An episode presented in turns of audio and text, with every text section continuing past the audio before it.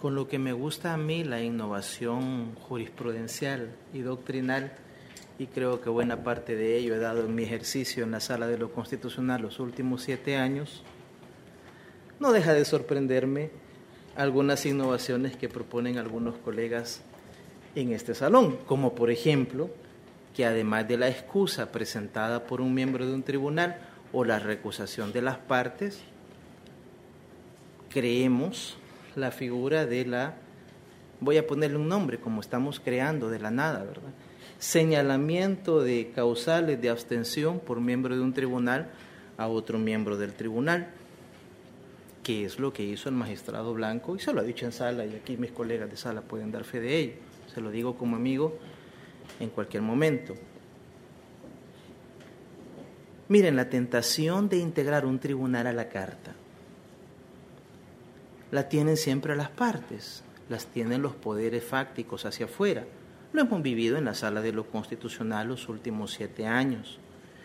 Y yo creo que hasta novelas hay, ¿verdad? Una de John Grisham que se llama La apelación, se la recomiendo. El riesgo de querer un integrar un tribunal a la carta pretendiendo que un que una resolución vaya en determinado sentido o no, dependiendo de,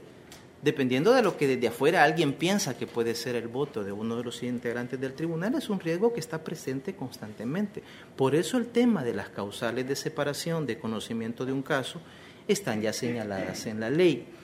En el caso concreto y en lo que a mí se refiere, la primera vez que vino una petición del juez Eloy Velasco de la Audiencia Nacional de España fue solicitando eh, documentación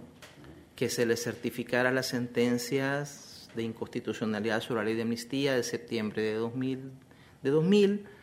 dos sentencias de amparo de la Sala de lo Constitucional de diciembre de 2003, la sentencia que se emitió en el entonces juzgado cuarto de lo penal de, en el 91-92, y de esa resolución es que yo hice mi voto concurrente. Recuerdo que fui el noveno voto eh, negando que la información se mandara a España y dije en mi voto concurrente cuál me parecía que era la situación de la información que se estaba solicitando era una cuestión de trámite. Justamente por algunas irregularidades que advertimos a algunos miembros de la Sala de lo Constitucional que se veían venir en la resolución de mayo de 2012, no integramos corte. Y si me preguntan en este momento sobre mi posible contaminación con el caso en cuanto a haber sentado posición, yo no he sentado posición respecto de si procede o no la extradición porque no integré corte en mayo de 2012. Es cierto que el magistrado Blanco en su escrito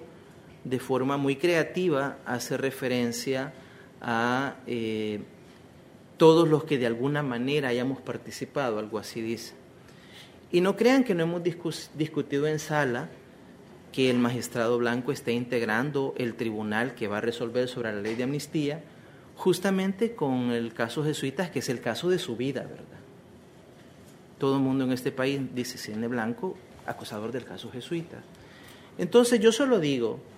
que el tema de integrar el tribunal a la carta